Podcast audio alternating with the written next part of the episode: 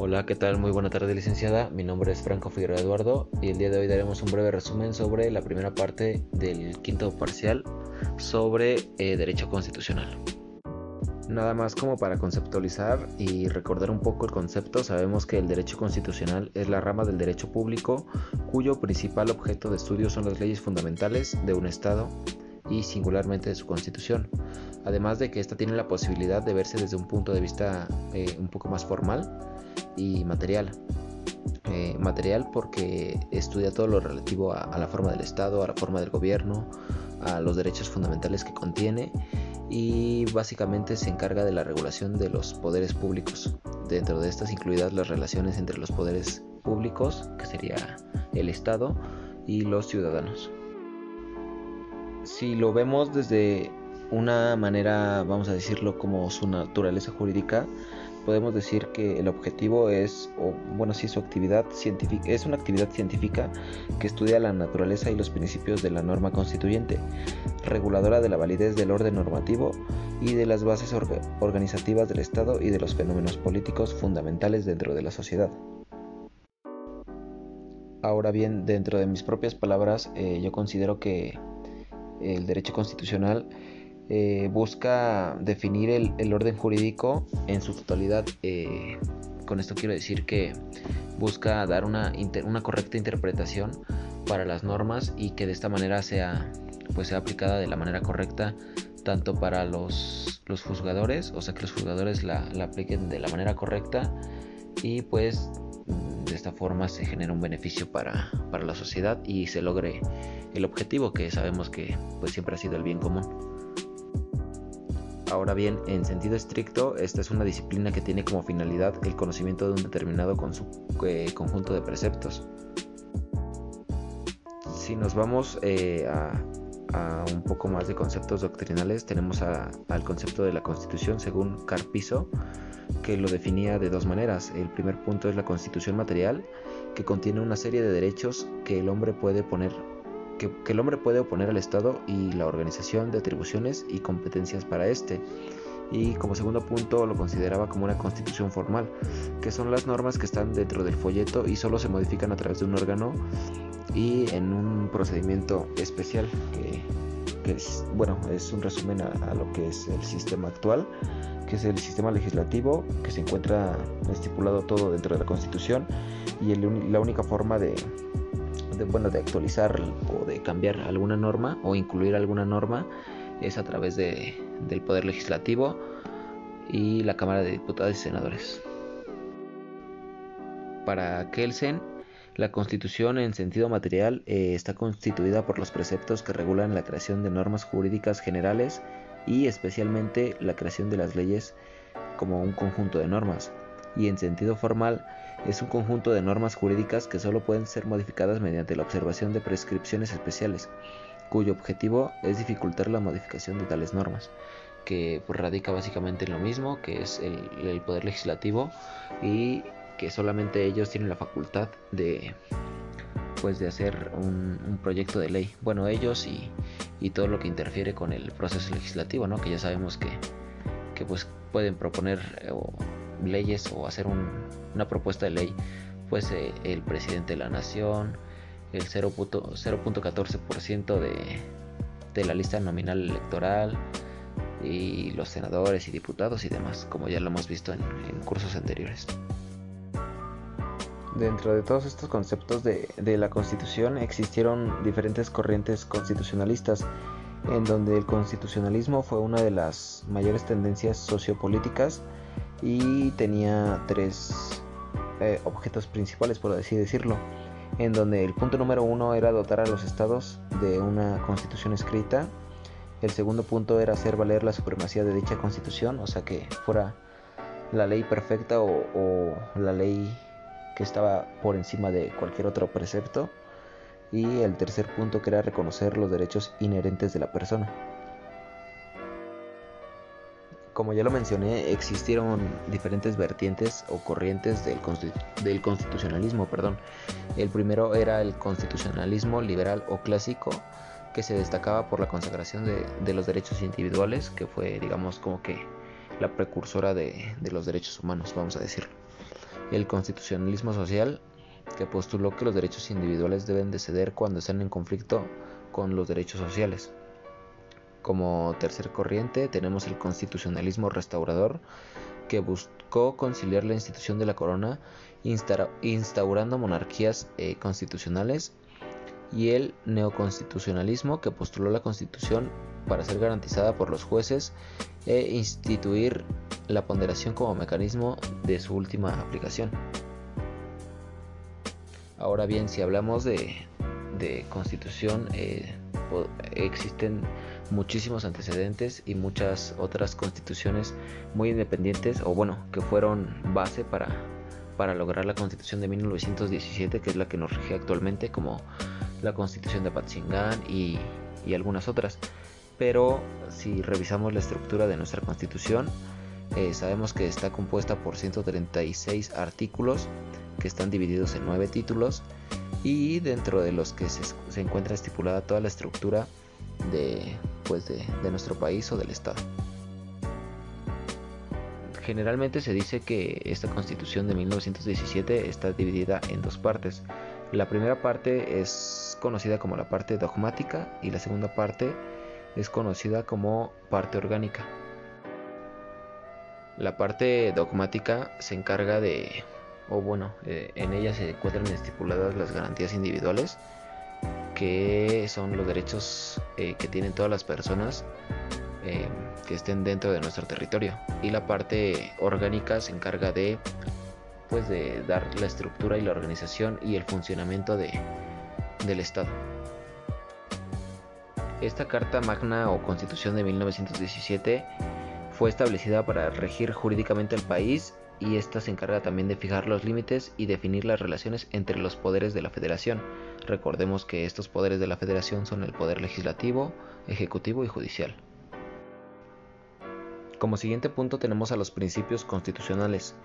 que estos se refieren a los valores éticos, sociales, legales e ideológicos consagrados dentro de la constitución de una nación, a partir de los cuales se deriva todo el ordenamiento jurídico. Estos también pueden ser llamados como principios fundamentales.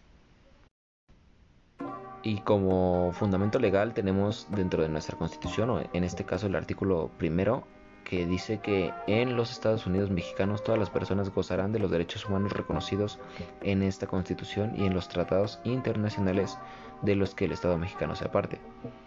así como de las garantías para su protección, cuyo ejercicio no se podrá restringir ni suspenderse salvo en casos y bajo las condiciones que esta constitución establece. A continuación daré un breve resumen sobre lo que son eh, los principios constitucionales más eh, destacados. En primer punto tenemos el principio de universalidad que deviene el reconocimiento de la dignidad que tienen todos los miembros de la raza humana sin distinción, nacionalidad, credo, edad, sexo y o preferencias de cualquier índole. Como segundo principio tenemos el principio de interdependencia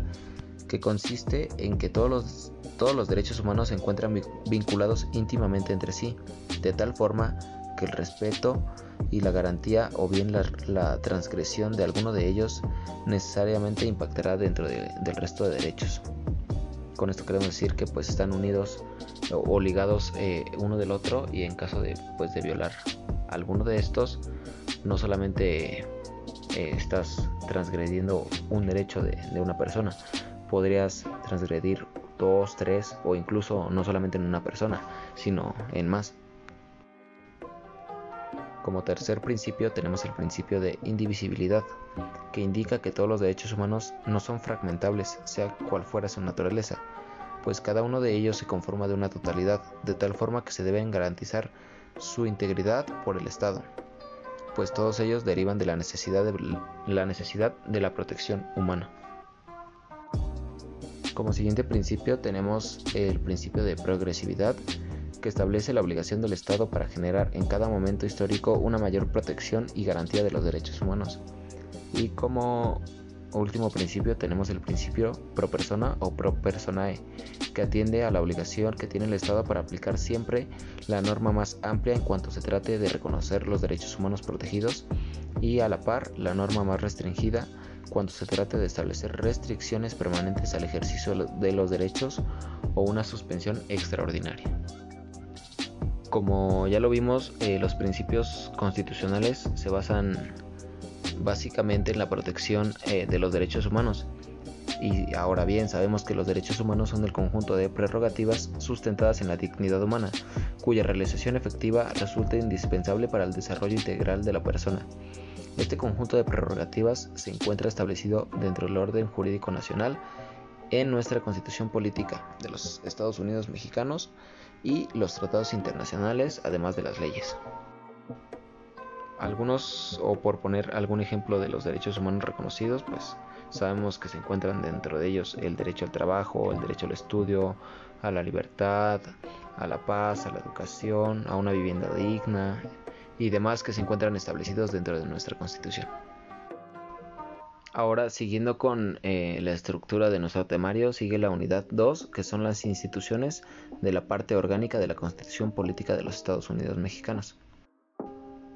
Como instituciones, eh, dentro de la Constitución, la parte orgánica de, de la Constitución de 1917 las enuncia como organizaciones de los poderes públicos con sus respectivas competencias, así como la idea inicial de una soberanía nacional y la forma de gobierno. Ahora bien, eh, dentro de, esta clasificación se genera una división en la cual el gobierno se divide para una organización dentro de tres niveles. El primer nivel sería el federal, que es un gobierno central. El segundo nivel sería un nivel estatal, que son gobiernos estatales por estados. Y el tercero es un gobierno municipal. El federal se encargará de, la república, asuntos eh, que incumben a la República Mexicana el segundo es el estatal se encargará de pues del ejercicio dentro de determinado estado y el municipal pues lo mismo dentro de determinado municipio. Ahora su clasificación a nivel federal se encuentra dividida por el poder legislativo, ejecutivo y judicial. Dentro del legislativo encontramos al Congreso de la Unión definido como, una, como un Congreso bicameral en donde se deposita el poder legislativo y dentro de este se crean normas jurídicas abstractas, generales e impersonales, que contiene dos cámaras, que ya sabemos que es de diputados y senadores. El segundo, que es el Poder Ejecutivo, es un conjunto de órganos estatales en el cual se confía la administración pública y se encabeza por un funcionario o representante que, que ya sabemos que es denominado presidente y dentro del Poder Judicial se integra por la Suprema Corte de Justicia de la Nación y el Tribunal Electoral junto con el Congreso de la Judicatura Federal. Ahora bien, la clasificación a nivel estatal se encuentra de igual manera constituida por el Poder Legislativo, Ejecutivo y el Poder Judicial. Dentro del Poder Legislativo eh, se encuentra dentro de nuestro régimen el Poder Legislativo representado por el Congreso local, que sería la Cámara de Diputados. Dentro del Poder Ejecutivo eh, implica la función administrativa y se deposita en una sola persona denominada gobernador. Eh, y dentro del Poder Judicial se encarga de la actividad jurisdiccional y esta se ejerce por el Tribunal Superior de Justicia del Estado, el Tribunal de lo Contencioso Administrativo y jueces de primera instancia. Este sería un breve resumen sobre lo que hemos visto a lo largo de, este, de estas primeras dos unidades. Eh, espero, espero que haya sido de su agrado, licenciada. Eh, intenté no, no leer demasiado, o bueno, sí, basarme a, a los apuntes que, que, nos ha proporcionado, pero pues hacer anotaciones y a partir de ahí de traducirlo a, a mi conocimiento. Espero que pues haya sido suficiente y pues le doy las gracias por, por seguir esforzándose para, para lograr un correcto conocimiento dentro de, pues, de todos nosotros, ¿no? Que, en ocasiones quizás, pues si nosotros pecamos un poco de, eh, vamos a decirlo, de pasivos eh, en cuanto a participaciones, como usted nos los ha comentado, pero pues esperemos que, al menos de mi parte, eh, seguir echándole muchas ganas y pues hacer las clases más amenas para todos, ¿no? Buena tarde, licenciada, y que pase un buen día.